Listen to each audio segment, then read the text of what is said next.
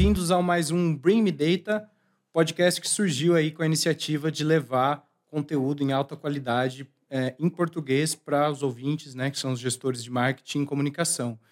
Hoje eu tenho o prazer de receber aqui Sara Maria, pessoa muito querida, que a gente conversou muito pouco, mas a ideia bateu, o santo bateu. Eu falei, pô, Sara, puxei ela, vamos fazer um podcast, vamos contar um pouquinho da sua história.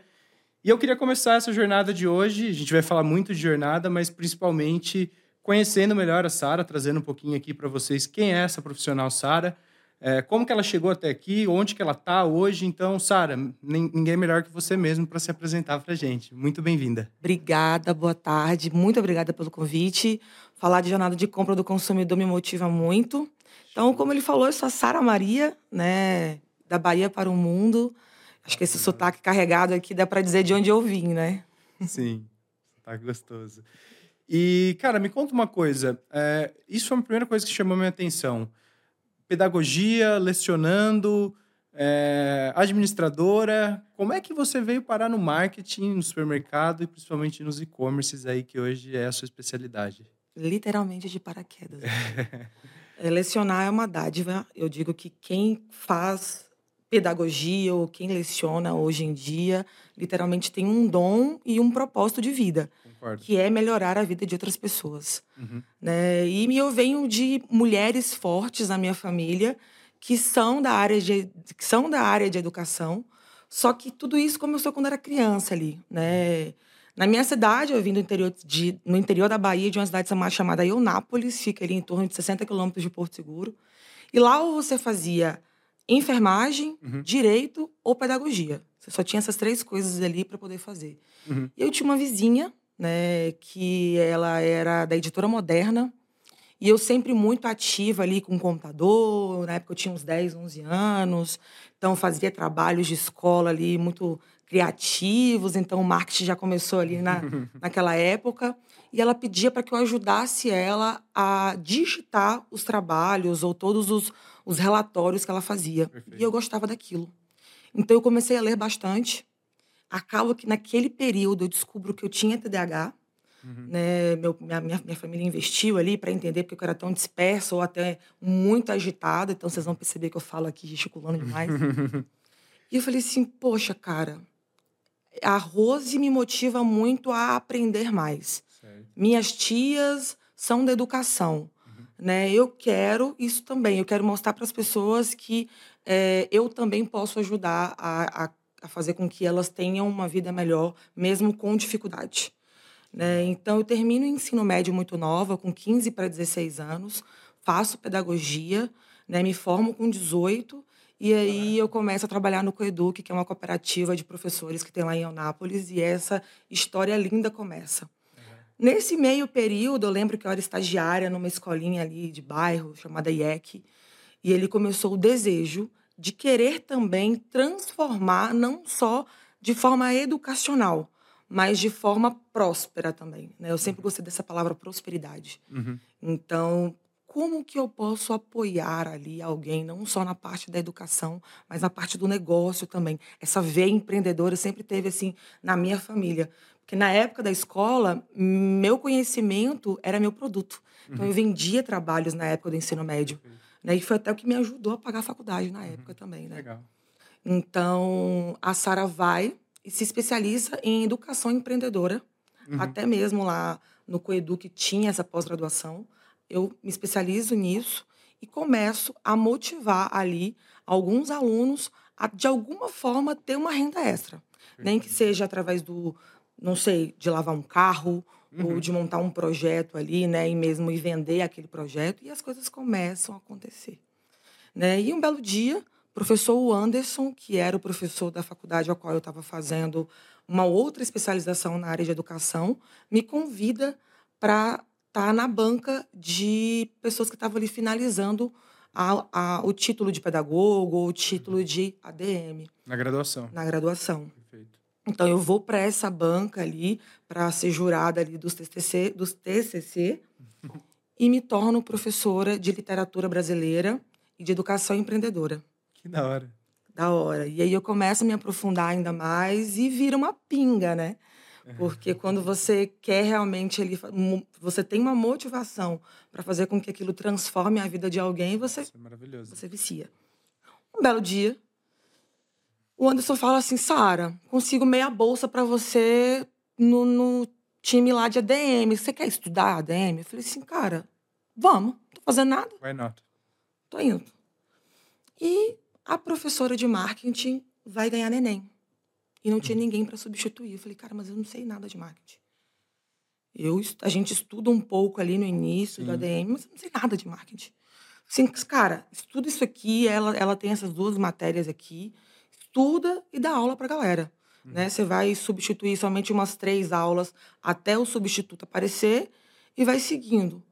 Quando eu começo a aprofundar em marketing digital, que foi o que eu ali estava entendendo para explicar naquela aula, eu falei assim, não, eu quero isso para minha vida. Que da hora. Ali um mosquitinho te picou. Me picou porque, assim, primeiro que eu já vendia os meus trabalhos na época da escola. Sempre Natural. gostei de cores, sempre gostei de desenvolvimento. Falei assim, não, eu preciso entender isso para aplicar isso em alguma área da minha vida. Um belo dia, aparece ali no Facebook da vida uma vaga para auxiliar de atendimento numa agência. Uhum. E eu falei assim, cara, eu vou tentar. E minha família falou assim, não, você não vai sair da faculdade, Carreira estabelecida. cabe- já. carreira estabelecida, para poder ir para uma... Para minha família era um estúdio de sem o que fazer, Uhum. né? Os meninos de bermuda, tênis, Tatuagem, camiseta, cabelo tatuagem, cabelo descolorido. desco- colorido. É o kit starter. kit publicitário. Eu falei assim, mãe, eu quero isso, eu preciso testar isso. Se eu não, se eu não fazer Quantos isso... anos na época, sabe? Na época eu tinha 20 anos, mais ou menos. É hora de arriscar. A hora de arriscar. E a Sara vai para essa agência, que era a agência Vilaça, Uhum. Me torno aí assistente de atendimento, com em torno de quatro, seis meses, eu me torno aí gerente de contas. A Sara se especializa em varejo nesse circuito em tempos de mais ou menos um ano e meio, dois anos. A Sara começa a conhecer São Paulo, começa a vir para as feiras da vida, Perfeito. começa a entrar nessa onda de indústria, trade marketing, e aqui eu tô falando com você. Que legal, que história bacana. E eu, eu sempre penso muito assim que acho que trabalhar com marketing, trabalhar com comunicação, trabalhar com, enfim, inovação, empreendedorismo é uma coisa que, que já vem lá, né? acho que desde os primórdios. Você comentou vendia trabalho, eu vendia música de MP3. Então, é, é, e hoje, claro, as pessoas tentam separar muito marketing, vendas, mas uma coisa que me chamou muita atenção em você, e aqui totalmente fora do script, eu fiquei pensando isso ontem e refletindo. É, eu não acho que, da forma como eu vou falar, não é uma crença limitante, mas eu vejo como uma característica positiva. A pessoa que tem o DNA do varejo, que você olha para ela e fala, cara, essa aqui nasceu para trabalhar com varejo. Não que você não possa trabalhar em outras áreas, mas o que que você pode dar de dica para quem quer, pô, eu quero fazer carreira como a Sara fez no varejo, em supermercados, crescer nessa, nessa profissão, porque eu ainda acredito muito, e quando a gente monta nossos times, a gente tem times de varejo, a principal coisa que a gente olha é a soft skill da pessoa, que é, eu não sei explicar, mas as, as entrevistas precisam ser presenciais para você sentir aquela presença, é essência. esse- então, essa pegada. Como ter? Porque eu acredito que tudo é desenvolvido. Mas me fala um pouquinho um pouco disso, dessa energia de trabalhar. O que, que é? Eu quero trabalhar em varejo, quero fazer carreira em varejo. Como fazer isso? Vou contar primeiro um fator histórico para eu chegar nessa, nessa Boa. tua pergunta. É, meu irmão do meio, ele é, ele vende até a mãe, se deixar. Uhum, Né? No interior a gente fala que é o cara do rolo. uhum. É o cara que ele vende, Sai de casa, sai de casa com volta com dois papagaios, uma gaiola. uma gaiola e ele hoje ele tem algumas lojas lá na Aham. região, né, voltada para tecnologia, assistência técnica especializada e afins. Perfeito. Nunca imaginei que meu irmão seria o cara empresário, Uhum, né? Primeiro, interior, né? Segundo, meu irmão começou a estudar comigo pedagogia, não, não terminou. Fez Sim. ADM comigo, não sei, terminou fez análise de sistemas, não terminou. Por que, que eu tô chegando e colocando meu, meu irmão como uma persona aqui, né? A veia varejista dele sempre foi muito latente. E sempre esteve muito com a gente também. Uhum, Pelo fato de que o varejo, conforme eu disse, ele é uma essência. Quando tu é picado por aquele bicho, uhum. você só tem que se especializar, entender qual é a tua área, para você fortalecer ainda mais. Ou você é o cara que compra bem para vender bem, ou você é o cara que posiciona bem para fazer com que o cliente entenda que aquilo faça parte do, do dia a dia dele. Perfeito. Então, meu irmão, hoje, eu falo que ele, ele é um dos caras que, me, que fez com que eu estivesse aqui. Uhum. Porque com os erros e acertos, de uma forma mais estruturada academicamente, uhum. eu trouxe isso para o meu dia a dia. Perfeito. Né? Então, abre loja, fecha loja, vai para fora, volta. E o varejo é cíclico, ele é dessa forma. Uhum. Né? Não vem achando que hoje você vai abrir um supermercado e a partir daqui cinco anos você já está com uma rede de 500 lojas abertas em todo canto. Uhum. Não é assim que funciona. Né? Então, é, hoje, para que você esteja no varejo, para que você tenha essa musculatura para ter uma jornada próspera, primeiro ponto, né, o, qual é o tipo de canal que você tem mais habilidade para que isso aconteça? Uhum. Segundo ponto, né, eu falo que varejo é uma jornada, até falo isso no meu livro. O varejo ele é uma jornada de namoro. Primeiro você corteja, depois você vai, namora com a pessoa, e se você quiser algo mais profundo, você namora e casa. Né? É dessa mesma forma. E no casamento tem altos e baixos, da mesma uhum. forma, varejo. Então, assim, você sabe para onde você quer ir, você sabe qual é a sua, a sua musculatura, é onde você deve mais se especializar. Minha área sempre foi vendas. Uhum. Sempre gostei de vender. Perfeito. Então, eu entendi que o marketing era a melhor forma de posicionar a minha ideia de produto. Uhum. Sara, eu preciso fazer marketing para estar no varejo? Eu preciso fazer administração para estar no varejo? Igual você disse, né, varejo é algo que parece que você nasce. Eu acho. Aquela essência, você transpira varejo. Transpira. É muito evidente. Varejo é a possibilidade de transformar a vida de alguém em qualquer situação. Uhum. Então, se você tem a habilidade de transformar a vida de alguém, nem que seja com um serviço ou com um produto, é a melhor forma de você se desenvolver sabendo como agir ali. Uhum. Né? Então, assim, Sara, eu sou bom em, em, me comunicar. Então, você vai comunicar seu produto da melhor forma. Você vai se especializar na, na, naquela forma. Andar com pessoas que se comunicam bem. Né? Sara, eu gosto de comprar. Né? Eu sou o rei da negociação. Uhum. Né? Comercial. Comercial. Então, você vai andar com pessoas que são dessa categoria. Né, para que com que você crie aí skills para se direcionar para essa área. Eu, Sara, não sei comprar nada. Uhum. Não sei comprar. Mas eu sei posicionar o produto de quem compra. Uhum. E jornada.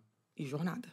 E, e para chegar no digital, você passou também por, pelo marketing do varejo físico? Isso fez parte ou não? Desde que você entrou no mercado, sempre foi com, sempre foi digital? A, a Sara sai da Vilaça, né, que foi a agência que eu trabalhei. Uhum. Tenho muito orgulho da trajetória, porque assim, Alain Vilaça foi o cara que realmente trouxe o marketing digital para minha vida. Legal. Eu sou convidada por Cacá Rondelli para ir para o grupo Rondelli, que é quem realmente aí me fortalece como profissional da área de varejo e aí faz com que eu entenda o suor, o piso de loja, é que é onde a magia acontece. É muito fácil a gente estar tá na frente de um computador, subir produtos para o Econ, subir banners lindos e maravilhosos de conteúdo nas redes sociais, mas não saber a essência de um piso de uma loja, não saber qual é o dia a dia de um gerente que abre a loja às 6 horas da manhã e fecha a loja 10 horas da noite. Né? Então, assim, eu vou para o Grupo Rondelli e aí começa um, uma era de expansão. Porque eu lembro que eu cheguei na época em que estava abrindo uma unidade no interior do Espírito Santo, numa cidade chamada Barra de São Francisco. Uhum. Modelo de atacarejo prêmio, no interior do Espírito Santo, ousado. do norte do Espírito Santo, muito ousado. E eu falei assim, tô pronta para isso. E na época onde as grandes redes começam a impulsionar o CRM, começa ali aquela onda de que se você não estiver bem posicionado digitalmente, você ali não tem uma fluidez para os seus novos comprantes. Uhum. Então eu entendo ali né, todo esse processo de jornada de compra de consumidor na íntegra, uhum. não só sentada na frente do computador e entendendo dados, né? Ontem você me falou uma frase que eu achei engraçado, né? A gente só acredita em Deus, né? O resto tem que ter dados na, na tela. Mas o, varejo você precisa sentir na pele, no Sim. piso de loja. É isso. Não adianta a gente estruturar todo um processo de estratégia sem entender quem é que vai encontrar o teu produto no ponto de gôndola. E aí eu entendo isso. Eu começo a visitar as lojas, principalmente as lojas premiums, as lojas mais básicas, né? E aí entra a ideia de ter CRM como é que a gente vai implantar um CRM no interior da Bahia, no interior do Espírito Santo, numa rede ou numa região que ainda não se atende tanto isso. Uhum. Eu precisava estudar o consumidor. A gente não poderia estar em todas as lojas o tempo inteiro. Uhum. Né? Lojas abrindo, lojas chegando, né? a concorrência, os grandes players como Atacadão, Açaí chegando. Então, a gente precisava se posicionar. E aí entra o CRM para entender a fundo quem era o cara que eu tinha que ter na minha base e como alimentar aquele cara. Obviamente, estudando piso de loja, estudando praça, estudando perfis de compra e aplicando isso na prática de forma digital. Perfeito. É, você comentou aqui, né, sobre essa, esse momento de virada, de saber que queria trabalhar com varejo, e eu fiquei pensando aqui, assim, é, eu me formei na SPM e uma das cadeiras de, de, de aprendizado era trade. E, e, cara, eu lembro bem, assim, agora, eu nem tinha pensado nisso, mas agora você comentou, eu fiquei pensando aqui, é, o, o que me fez ter essa paixão, também gostar de trabalhar com varejo, é que eu, eu entendo, né, todo varejo como um grande laboratório de tempo com testes em tempo real. Tudo que você faz reflete ali na hora e é muito fácil de medir. Gente está falando de uma, de uma venda B2B, uma venda complexa, é um ciclo de vida muito longo, são muitas variáveis, tem uma jornada que não é linear, eu entendo que no varejo também não é, mas isso que me fez brilhar os olhos. A SPM tinha, dentro da SPM, ah, vamos começar a aula de trade marketing, agora vocês vão vir aqui num lugar, pum, tem um supermercado dentro da SPM. Falei, caraca, e aí eles começaram a contar coisas que eu, assim, foi o dia que eu senti, falei, cara, eu quero trabalhar com isso aqui. Que era, por que, que você acha que o pãozinho fica no final da loja? Porque a pessoa vai só para comprar um pãozinho, ela tem que atravessar toda a loja, ela recebe vários, vários inputs e compra isso. Né? Então, por exemplo, morei em São Paulo e na, na Brigadeira Luiz Antônio tinha uma loja da, do Pão de Açúcar que era uma flagship store. E, e eles falavam, cara, ó, isso aqui também é um estudo junto com o laboratório da SPM onde eles têm ali na, nas gôndolas da entrada gôndolas dinâmicas. Então, à noite, eles colocavam o quê? Cerveja, fralda, de dia, legumes, coisas. Então, assim. É... E aí também, que é o próximo assunto que eu quero entrar, o digital. É... Qual que é a sua visão assim, de, de enxergar? Você enxerga também o varejo como um grande laboratório de testes, que tudo que você faz reflete na hora? Quais são suas ponderações sobre esse assunto? Trade marketing sem indústria não funciona. Primeiro uhum. ponto. Né? Quando a gente fala de trade marketing, a gente lembra da, do sellout, do sell-in, uhum. das verbas, das pontas de gôndolas. Né? Igual você falou, ah, final da, do, da gôndola, no final da rua, a gente tem um pãozinho. A gente tem um cross merchandising, né? Esses dias eu vi um, um post do, do é Robson. Robson? Me recordo o nome ele colocou, pegou absorvente e colocou um chocolate ali, né? Então, pelo ATPM ali, é o aumento do açúcar. É sobre isso. Então, é, o varejo é uma escola e trade marketing é uma escola né, ainda mais. Hoje, quem, quem acha que sentar numa cadeira de trade marketing é gerenciar somente estruturação de ponta de gonda, está errado. Uhum. É você entender a forma correta de posicionar um produto. Uhum. Né? Quando a gente fala de posicionamento de produto estratégico dentro de uma categoria, principalmente de perecíveis, que é o que mais dói hoje, você entender como posicionar um produto desse, se você não entender quem é o seu público hoje, por exemplo, a gente tem modelos de loja premium hoje na companhia que eu trabalho, uhum. né, que é modelos lojas volume 1, tipo 1. Né? Então, você pode perceber que os produtos lá são posicionados de uma forma totalmente diferente da outra loja que fica num bairro do interior de uma cidade que a gente está aqui próxima. Né? Então, assim, é uma escola, é uma didática e os produtos, da mesma forma que eles são posicionados na parte de manhã, igual você disse, lá em São Paulo, eles são alterados na parte da tarde. Por quê? É um fluxo de acordo à frequência do nosso shopping. Uhum. Então, se você não consegue entender hoje quem é o público que você atende, de tal modo você não vai saber como você posiciona um produto numa ponta de gôndola. Uhum. É, a ponta de gôndola ela é, é como se fosse um, um, um Excel e um PROC-V. é, Gostei. Você vai, você vai colocar as fórmulas corretas no lugar correto. E se você errar ali, a, a precificação, ou até a forma como você precifica o produto, o resultado ele vai dar errado. Uhum. Né? Ou vou dar um exemplo de um concorrente que eu fui visitar recentemente, não é próximo a nós, né? E eu visito muito concorrente, não para fazer igual ou para fazer diferente, não, é para entender até que ponto ele está indo e para entender até que ponto eu estou indo, porque todo mundo tem que falar também a mesma língua, né? Tem mercado para todo mundo. Uhum. E aí eu fui e eu fui entender ali como ele posicionava as massas dele. E falei, cara, eu fui olhei o site, falei, ó, oh, gostei, cara, criativo, cara, hein? Uhum. Me, suge me, me, me, sugeriu um pesto ali, eu fui escolher uma massa, ele me sugeriu um pesto, uhum. né? Me sugeriu um molho ali, falei, gostei. Fui entrar na loja dele, totalmente diferente o layout do site. Falei, poxa, o cara é muito inteligente de forma digital, tá pecando de forma offline aqui, né? Eu sou uma consumidora digital. Uhum. Eu vejo offline, eu quero ver online. Se, se, se daquela forma que não estiver posicionada digitalmente, para mim eu já perco tesão. Uhum. Né? Tem clientes que são assim também. Sim. Então eu falei assim, cara, por que, que ele não faz da mesma forma aqui dentro da loja dele? Ele poderia estar arrasando aqui, ó. Tá com um produto de baixo giro, que a gente está falando de um produto de uma margem gigante, de uma margem muito baixa e de um, de um, de um valor gigantesco ali para o cliente. Estou falando de um produto importado. Não agrego valor com outro produto da mesma categoria para fazer com que não? Ele vai levar essa massa que custa 28 reais, mas vai levar um, um um toma, um, uma massa de tomate ali para poder agregar na cesta, né? Então, trade é isso, é você estudar quem é seu cliente, saber posicionar bem os produtos para fazer com que você consiga alcançar ali, né, uma margem incrível, um faturamento perfeito. Boa. É, até pensando nisso, eu vi recentemente uma parceria, se não me engano, uma joint venture do Carrefour com um grande player de mídia out of home.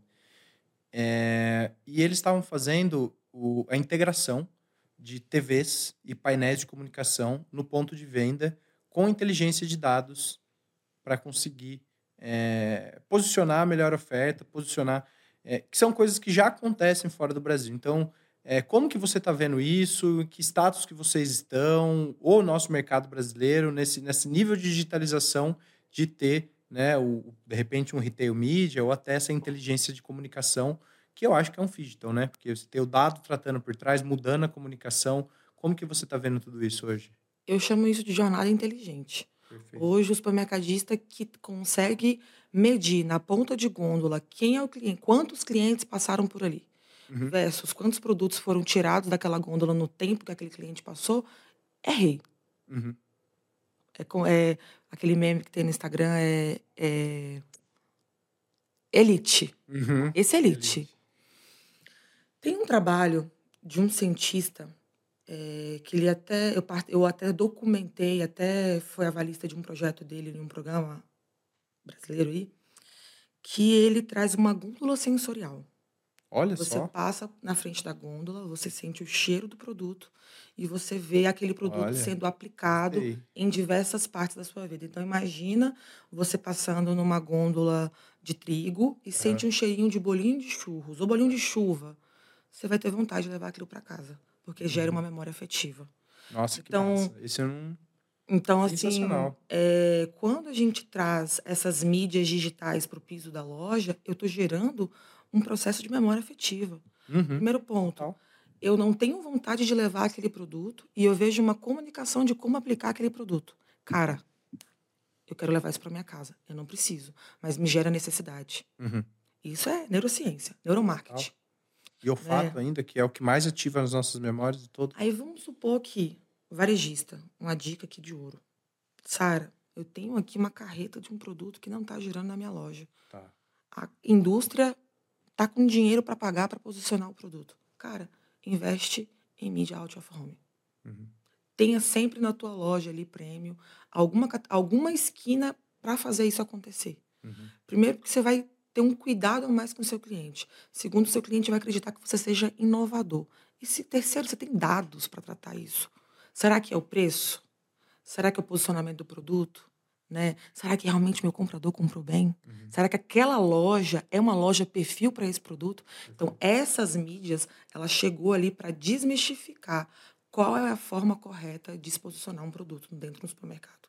Então, assim, primeiro que gera receita né? Você pode ali cobrar para um, um, uma indústria estar tá bem posicionada dentro Para a indústria é bom. É ganha, ganha, ganha. Consumidor é bom. E outra coisa, dados é rei, né? A gente uhum. sempre vai falar sobre dados. Sim. Né? Tem um, um, um, outro, outro cara que eu sou apaixonada, que chama-se Tokinomo. Uhum. A Dalben até aplica sempre na, na loja dela. É um robô de trade marketing que você passa em frente a uma gôndola e ele se movimenta a partir do seu movimento. E ele conta quantas vezes você se movimentou na frente daquela gôndola. Então, através do mapa de calor, ele, ele começa a enviar informações para quem esteja ali monitorando aquela categoria e diz: olha, esse cliente é um cliente potencial. Tá, mas ele não levou o produto para casa. Hum, por que será que ele não levou? Uhum. Será que foi a precificação, a forma como o produto estava posicionado? Né? Então a gente começa a entrar em N estudos para entender o porquê aquela categoria não foi tão atraente para aquele cliente. Então, assim, invistam em mídias out of home. Boa. E vamos falar de desafio. É, a gente estava tendo uma conversa hoje com o time sobre. Acho que o principal desafio e aí depois também vou trazer um pouquinho da minha visão sobre isso, é gerar lucratividade nas lojas digitais, no e-com. É, esse eu acho que eu posso elencar como um dos principais desafios, quero te ouvir. E depois também temos CRM, que a gente fala muito de CRM, mas a gente sabe que na prática, em nível de tecnologia, nível de operação, é muito complicado botar para rodar mas é aquilo, né? A mídia paga, que é a principal fonte de receita junto com o SEO, eles têm um custo que vão aumentando conforme você vai tendo mais apetite. Né? O CRM ele tem um custo fixo que não escala tanto né, com o seu aumento de vendas. Então, você concorda que esses dois, e fique à vontade para discordar, são os dois maiores desafios do e-commerce de supermercados e como fazer para superá-los? Quais outros desafios você vê que pode ajudar também outros gestores de e-commerce? E-commerce. é, eu falo que e-commerce é a menina dos meus olhos. Né? A gente, Sara varejista, Sara marqueteira e Sara digital. Hoje, o maior desafio de um e-commerce não está não só na tecnologia, na integração de dados. O maior desafio de um e-commerce hoje de um supermercado é o operacional. Isso desde clique e retire, o cliente ele ter aquela experiência memorável e da operação vestir a camisa do Omnichannel uhum. e entregar a melhor solução para aquele cliente. Uhum. Então, hoje, e-commerce varejista sem um CRM bem estruturado, ele não prospera. Então, a gente precisa entender quem é o meu cliente e entregar a melhor solução para ele ali na, naquele momento. Perfeito. Então, sim, são dois caras que andam juntos. Uhum. Né? Então, hoje, para que a gente consiga fazer com que essa jornada memorável de um e-commerce funcione através do CRM, até aquele papo que a gente teve ontem. Uhum. É, eu tenho um cara que não compra comigo há 90 dias. Voucher nele. Sumiu. Mas eu vou dar qualquer voucher para ele? Não. Eu preciso, eu preciso entender o que ele gostava de comprar comigo. Né? Por que, que ele gostava de comprar comigo com frequência? Qual eram os produtos que estavam na cesta dele? Né? Quantos cupons ele tinha meados aí em um mês? e essa frequência não existe mais, então a gente precisa fazer um resgate. Cara, a gente fazia, você falou, a gente fazia isso muito com um parceiro que eu adoro, que é também aqui de Americana, Dani Cosméticos, shampoo. Shampoo, condicionador, linha de tratamento, é, existe um cálculo bem simples de uso de ml por dia. Então, a gente criou uma programação dentro do sistema deles com CRM, né, dentro do RP, que é, cara, beleza, Sara comprou um shampoo. O shampoo, em média, dura dois meses. Vou mandar um aviso para ela de que o shampoo tá acabando. 50 dias eu falo, cara, seu shampoo pode estar tá acabando. Quer comprar? Cinco dias não respondeu, dá um estímulo a mais. Ah, uns 5% no boleto, enfim. Né? Estímulo é quando a gente entende a jornada de embalte. Perfeito. Porque, assim, é, eu tinha um cliente na época de agência que era o seguinte: mandei o um e-mail. Ah, não abriu? Vou mandar um bom pro cara. Cara, você tem uma margem para ser respeitada. Sim. Varejo ainda mais. Né? Vou dar um exemplo. Você falou agora do shampoo. Eu trabalhei numa, numa rede de farmácias. Nossa, foi um tempo, uma fase muito gostosa. Uhum. Onde que o CRM, ele mandava aviso para as mulheres que quando... Ou seja, anticoncepcional, 21 dias. Uhum. Faltavam, sei lá, 18 dias. Faltam X dias para o seu anticoncepcional acabar. Cara, isso é fantástico. Uhum. Quando você entende quem é seu cliente, você é um sabe cuidado, da né? necessidade né? dele, é um cuidado. Não é só você mandar feliz aniversário, toma, toma um cupom de desconto uhum. aqui para você, que isso todo mundo faz. Sim. Você sabe de onde que a gente tirou essa ideia de, de avisar sobre os produtos que estavam acabando? De um balconista. que tinha ali as clientes que compravam com ele anticoncepcional mensalmente, que ele mandava entregar na casa dela.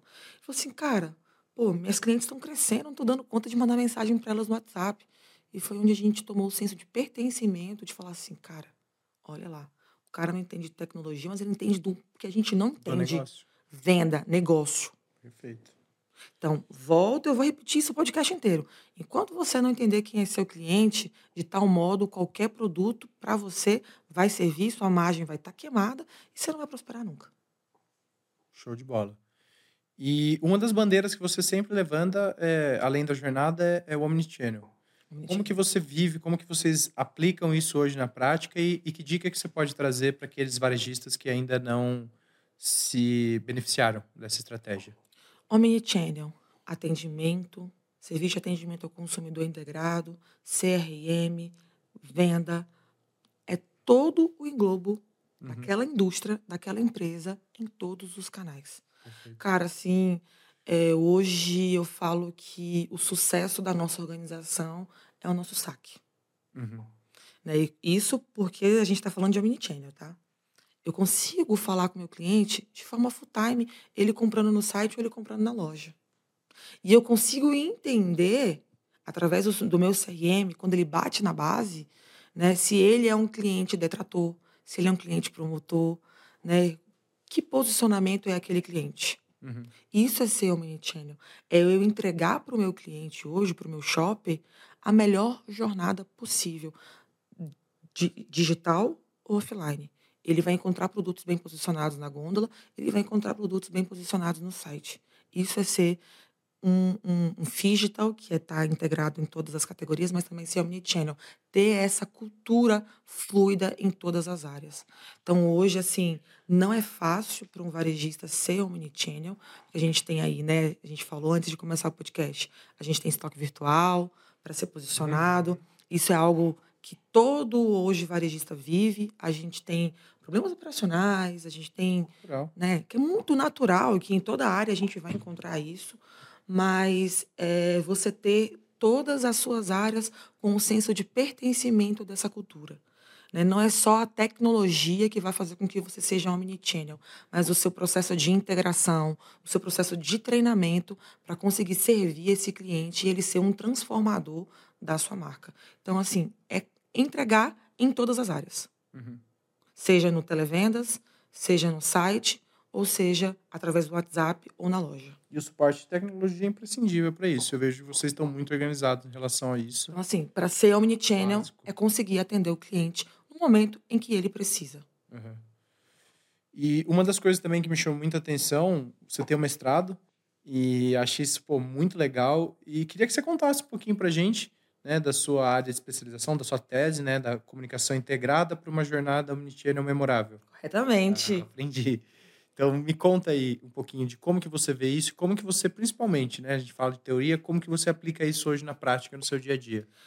A vontade de fazer o meu mestrado, né? Eu lembro que minha família perguntou: você vai voltar a dar aula? Uhum. Eu falei assim, quem sabe? Né? Eu sempre tive o propósito de, propósito de melhorar a vida das pessoas. Mas foi quando a- aparece a Bruna falando na minha vida, que eu falo que é a rainha dos dados aí. Aham. né? E a Bruna ela fala constantemente sobre CRM e como fazer com que a gente consiga entregar sempre o melhor produto no momento que um cliente precisa.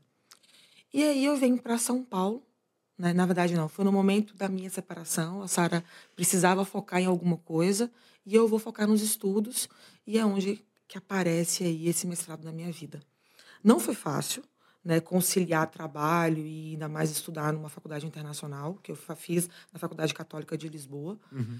E entender ao mesmo tempo porque a gente estava fazendo uma tese para um país europeu, que tem uma vertente Total. totalmente Diferente, diferente da 100%. nossa. 100%. Ah, Sara, você chega em Portugal, você só vê brasileiro. Mas, gente, a jornada de compra é diferente. Totalmente. Totalmente diferente. Cultura, Ó. valores. Se tem, é o que tem aí. É, se não quiser, Se não quiser, I have to go now, baby. é isso aí. Então, não foi fácil, de verdade, porque eu literalmente eu defendi minha tese na raça Uhum, ali, né? E eu defendi uma tese brasileira. uhum. Mostrei ali, utilizei como um samarché, Na época estava nascendo o Empório Fazano, uhum. que hoje é uma categoria de produtos premium ali, né? Uhum. Totalmente diferente. E utilizei o grupo Rondelli. Então, eu peguei ali uma, uma loja do interior da Bahia, fiz a junção com um grande play, que para mim é uma grande referência supermercadista de experiência do consumidor, que é o Samachê, juntamente com a nascente do Empório Fazano, que são produtos premium para um nível de pessoas premium na hora, no momento que ela quiser. Perfeito. E aí eu falo pro cara o seguinte, assim, olha, o cliente, ele pode ter tudo que ele precisa no momento que ele precisa. Mas para que isso aconteça, a gente precisa acreditar nas pessoas. Então, o meu mestrado foi mais focado no operacional do que no cliente. Uhum. Né? Então, assim, treinamentos contínuos para fazer com que o meu piso de loja entenda quem é o cliente que a gente atende e sentir na pele a necessidade dele, né? Tecnologia constante, então acompanhar as grandes variantes da tecnologia e estar em todos os canais de comunicação, uhum. né? E além de tudo, ter sempre os melhores produtos e lutar sempre pelos melhores preços. Tem até uma pauta do, do mestrado que eu falo assim, comprar bem para vender bem. Até que ponto, né, o comprador é o tomador de decisão de um supermercado. Né? Então, assim, quem manda hoje no supermercado é o comprador. É, verdade. Não tem bons preços, não tem se eu tenho um comprador de mau humor, cara, eu tenho um preço terrível posicionado na uhum. gôndola. E uma pressão para vender absurda. E uma pressão para vender absurda. Então, assim, eu falo mais do operacional do meu mestrado do que na qualidade de compra do meu cliente. Sara, mas diverge com o seu tema. Tá? Mas para eu ter um cliente amante da minha marca, eu preciso ter que colaboradores sejam amantes da minha marca. Uhum. Né? Essa jornada é, omnichannel, que a gente sempre fala, ela começa de dentro para fora. Hoje eu fiz uma pergunta pro meu time. Vocês já compraram na promoção de hoje? Que eu vi vocês comprando na loja hoje e tal, o mesmo produto que estava na promoção. Então, é comunicação. Cara, total. Eu acredito muito nisso. Uma agência atendendo um cliente que não consome o produto do cliente, que não vai viver o, o dia a dia do cliente, não é um parceiro. Para mim, isso é essencial. Comunicação 360 ela funciona a partir do momento que o seu time ele é omnichannel. Ele vende a sua bandeira online, ele vende a sua, a sua bandeira de forma off. Cara, você não tem noção do quanto é gostoso receber uma van da empresa no meu condomínio. Uhum. Cara, chega numa felicidade para entregar os produtos na minha casa. Uma van híbrida. Uhum. Que gostoso. Isso é muito gostoso. Então, assim, é, quando eu venho para cá, para o interior, eu venho com o coração aberto.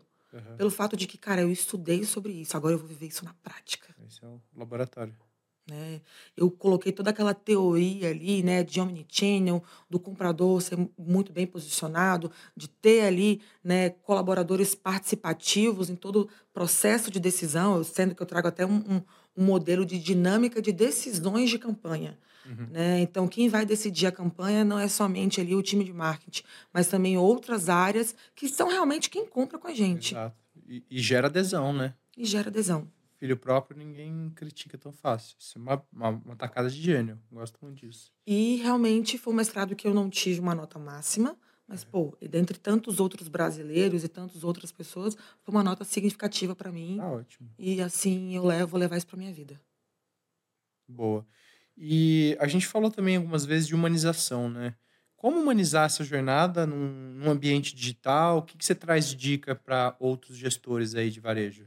Nenhuma sociedade ela vai conseguir prosperar deixando pessoas para trás. Enquanto o ser humano ele não for o centro das nossas decisões, de tal modo não adianta a gente fazer gestão, de tal modo não adianta a gente criar firulas gigantescas. Uhum. Né? A dica que eu dou hoje para o gestor é entender qual é o seu papel. Enquanto você não se entender como um líder inspirador, cara, volta, né? Eu gosto a que a gente está falando desde o início. A tua equipe não vai inspirar o teu cliente. Uhum. Né? Eu recebi um saque recentemente de um cliente que falou assim: quem é a sua gerente? Ah, é fulana. É, me passa o e-mail dela. Aí ela achou que fosse Tem algum bomba. problema. ela printou as telas e começou a mandar pro saque. Né? Me passa o e-mail dela, porque eu quero dizer para ela que eu nunca tive um atendimento tão incrível quanto o seu. Eu é. sinto que você tem paixão por onde você trabalha. Então, a partir do momento que você tem clientes que sente que o seu time reflete a essência da tua marca, cara, beijo, match, abraço. É isso. Então, essa é a dica que eu tenho. Coloque as pessoas como centro das suas decisões. Não pense no achismo somente de dados do mercado. Dados do mercado tá para gente, tá para nos direcionar de forma macro. Eu, eu concordo 100%. Não ser escravo dos números também. Ó, a gente tá com a inflação na titela, como diz o baiano. Uhum. Perecíveis hoje tá é algo muito complicado de se falar hoje em varejo. Principalmente açougue. né? A gente está com um problema gigantesco. Tô falando a gente, marca não, tá? Tô falando Brasil. Sim, sim, sim. Né? Pecuária tá complicado. Complicar, pecuária tá complicado. Agora, e o seu cliente? Como é que eu vou servir ele da melhor forma? E o meu colaborador, como eu vou conseguir posicionar ele da melhor forma? Então é isso. Uhum. E puxando o guarda-chuva de fidelização, né? O que, que você pode trazer de dica? Qual a sua visão? Porque é, você fala muito de ter ações singulares, né? E, e hoje tá banalizado, né? Aquela mensagem padronizada. A gente tem visto muitos gestores falar, falarem aí na, no LinkedIn, pô, a abordagem genérica. Então, é, pensando numa venda que é volume, que é recorrência, que para alguns pode não ter tanto valor agregado, é uma coisa mais do dia a dia. Como fidelizar essa pessoa? É só localização que conta? É, qual que é a sua visão aí pensando no omnichannel e principalmente no digital? É, existe uma areia com as outras, né? Todo mundo tem aquele módulo do atrair, converter, fidelizar. Recomendar. recomendar depois, né? E aí você começa a ver aqu- aquelas dicas de Google. Como fidelizar clientes? Jornada de embalde, Uhum. e-mail marketing, SMS, WhatsApp, promoção, promoção, promoção, promoção. Cara, promoção a vida inteira você só vai atrair clientes que gostam de promoção e vai comprar com todo mundo. Quem vai por preço, quem O vem preço- por preço. o preço vai. Exatamente. É igual quando eu falo que quem vem pro salário, pro salário vai. Exatamente. Então, assim, fidelização é algo muito delicado. O cliente ele é plural, mas a jornada é singular. O cliente ele é múltiplo. Tem múltiplos sentimentos. Uhum. Então, a fidelização ela parte do momento em que você sabe se comunicar com o cliente. E, assim, saber se comunicar é ter é, expertise nas palavras, expertise nos processos e também saber como se comunicar e com o que se comunicar. Né? Vou dar um exemplo. Eu não tinha nenhuma promoção um- uns 30 dias atrás. Era um preço normal. Mas estava calor, cara. E eu tinha uns ventilador para vender. Falei assim, cara, pronto. Pega aí esses clientes que costumam tomar Heineken.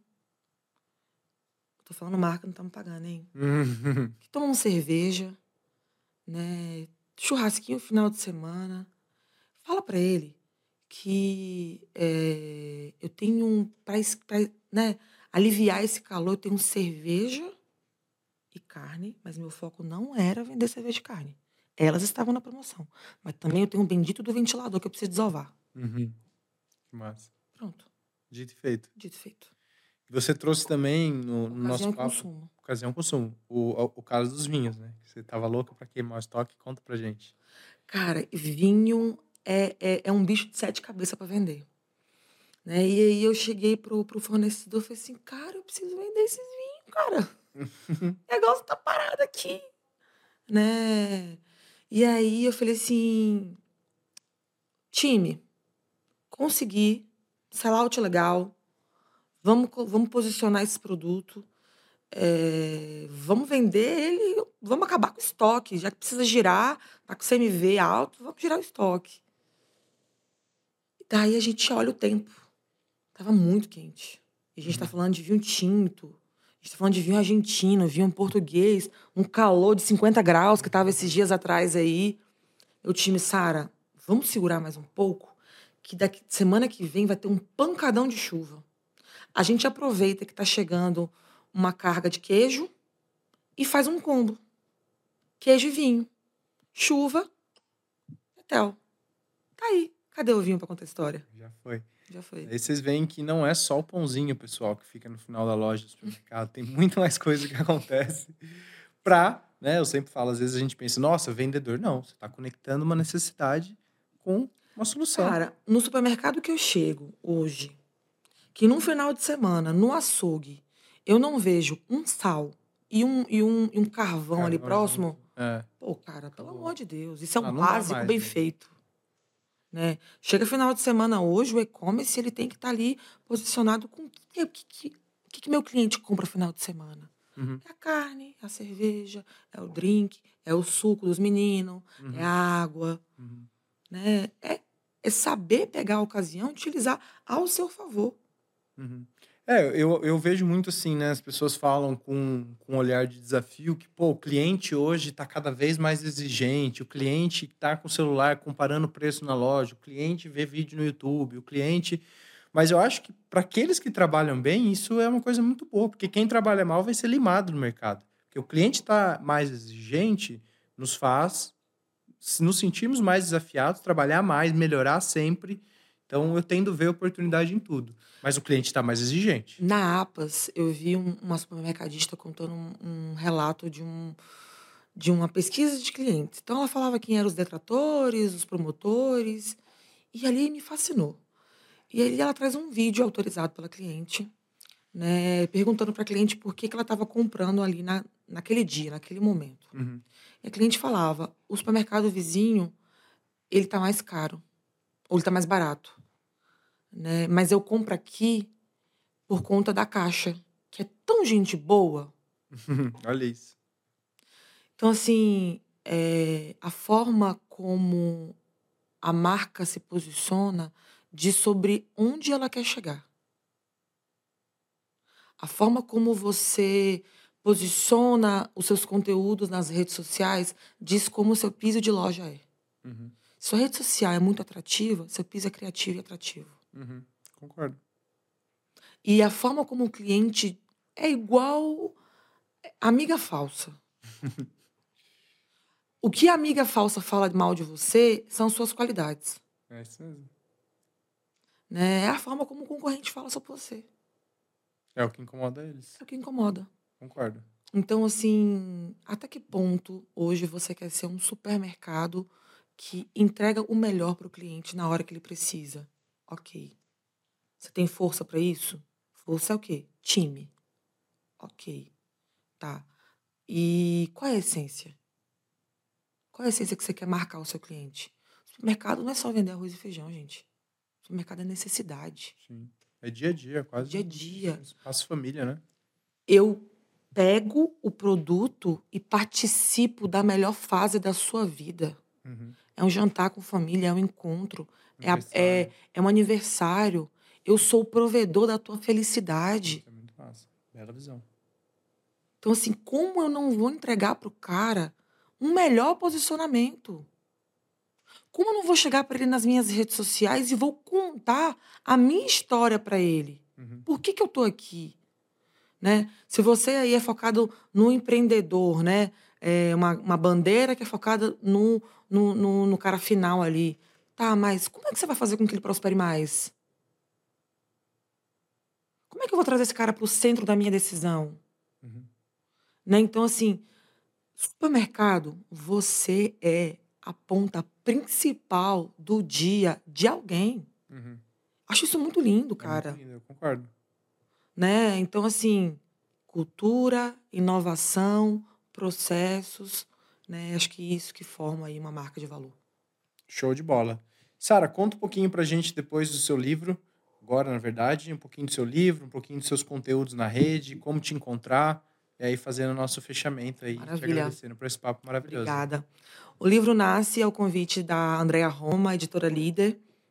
De primeiro momento, era somente ali contando a história de profissionais da área de marketing. Uhum. E no belo momento, o direcionamento muda. Não, você não vai contar a sua história.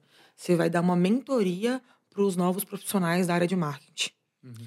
E ali a gente tem a Luciana, gente, eu sou muito fã dessa mulher. Ela é CMO da, da Microsoft. E a Luciana conta ali toda a trajetória dela, explicando passo a passo de como você ser um grande gestor de valor, gestor de é, um gestor sustentável.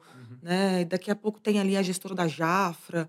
A gente tem assim, peças ilustres. E eu, uma pequena areia na multidão, nada. conta a minha trajetória ali, principalmente eu falo a minha trajetória no Rondelli, de como ser, como é, montar um departamento de marketing dentro de uma estrutura varejista ali de alimentos.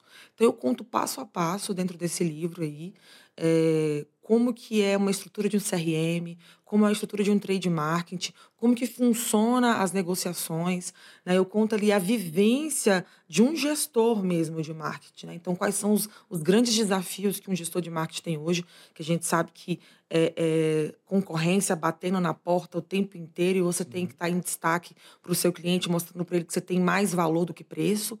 Né? Então, é, é uma história muito gostosa e 30%, perdão, uma parte da venda do meu livro ele vai para a AME, que é a Associação de Mulheres de Itacoaxetuba. Uhum. É, por que, que eu escolhi isso? Eu sou vítima de tentativa de feminicídio e sou uma sobrevivente e eu tenho muito orgulho de dizer isso. Então, eu não recebo nada por isso. Então, a cada três meses é mandado aí para a AME esse valor de apoio né, para essas mulheres que estão tentando sair de relacionamentos abusivos. Show de bola. Meus parabéns. Obrigada. Bom, como te encontrar nas redes? Qual é a melhor forma de saber mais seus conteúdos? Agora. Estou no LinkedIn, Sara Rodrigues, me procure lá. Sempre trago alguns conteúdos de vivência. Eu gosto muito de dizer o que eu vivo. Uhum. Né? Não pegar um assunto tá, tá sendo contado aí nos top trends da, da vida. Não, eu gosto de trazer a vivência raiz do varejo. Né? Quais são as dificuldades que eu vivi naquele dia, como eu transformei aquilo em uma laranja, num, num suco de uhum, laranja. Né? Falo muito sobre pessoas. Então, você sempre vai ver eu falando sobre pessoas, porque eu acredito que eu não consigo seguir sem apoio do meu time. Então, eu estou lá no LinkedIn, me procure. Vou estar à disposição ali para apoiar vocês em algum momento da sua vida. Show de bola. Sara, muito obrigado pelo seu tempo. Eu. Sei como é corrida a sua agenda. A gente fica lisonjeado em contar com você. Eu que agradeço pelo apoio.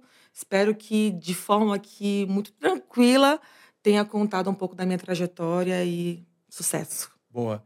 Todos os ouvintes que nos acompanharam, meu, meu muito obrigado mais uma vez. Esse podcast vai estar no canal da Mac4, no nosso LinkedIn, vamos ter cortes para Instagram. E fica o convite para quem ainda não assina Bring Me Data Hoje a gente está com a feliz marca de 5 mil gestores né, e grandes profissionais de marketing e comunicação assinando.